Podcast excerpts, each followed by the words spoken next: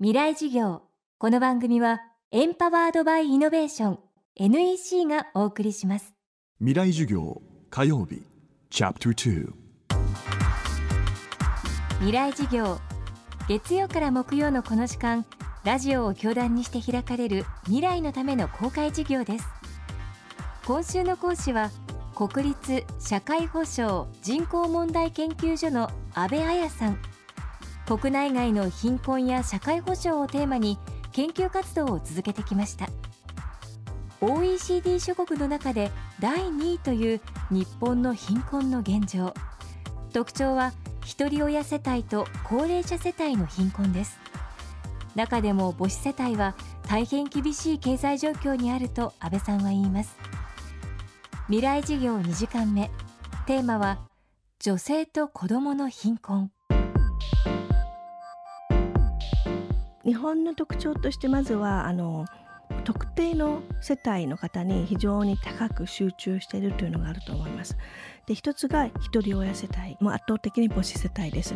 ただ父子世帯の貧困率もあのかなり高くてですね決してあの父子世帯が何も問題ないというわけではないです、まあ、母子世帯もそうなんですけれども一人暮らしのあの独身の女性の貧困率も高いんですね。でこれも3分の1以上ですのであの非常に高い数値になっています。そこからまあ貧困女子とかいうような言葉も生まれているんですけれどもまずは女性一人であの家族を養っていくまたは自分自身を養っていくだけの賃金を得ることが非常に難しいという現実があります。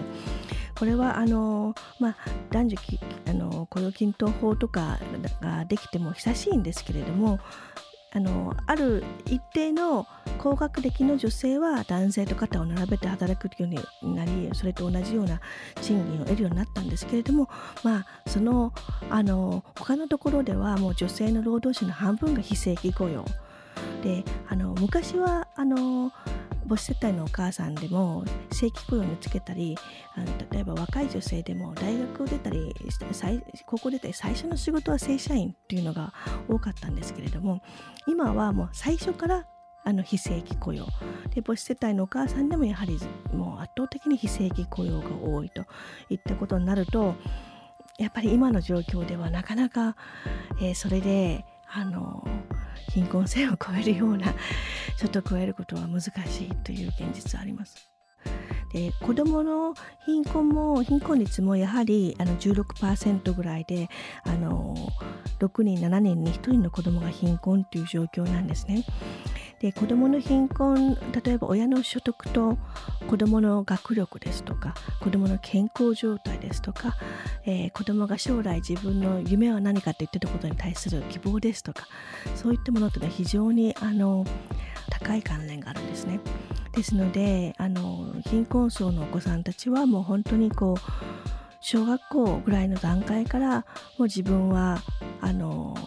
まあ、非正規雇用じゃないようなまともな仕事についてまともな人生で家族を持ってっていうような人生を送ることが非常に難しいんだなというのが分かるような状況になってきています。そうするとやる気もなくなっちゃいますよね。あの今は本当に頑張る気力も出てこないっていったようなところかと思います。あの子供が貧困であるっていうことはその子供が持っているポテンシャルを発揮できないあの危険性が高まるということなんですね。なのでもしかしたらその子は、まあ、将来のビル・ゲイツになるかもしれないし、あの宮崎駿先生みたいになるかもしれないしといったいろんな可能性がを全て目を積んでしまってるわけです。であの確かに日本の子どもの数はどんどん減ってきてるんですけれどもその中の 16%6 人に1人がそれであのもしかしたら日本の将来の経済を担う目を摘んでしまってるんだとすればこれは少子化よりももっと大きな問題なんですね。未来事業。明日も国立社会保障人口問題研究所安倍彩さんの授業をお届けします。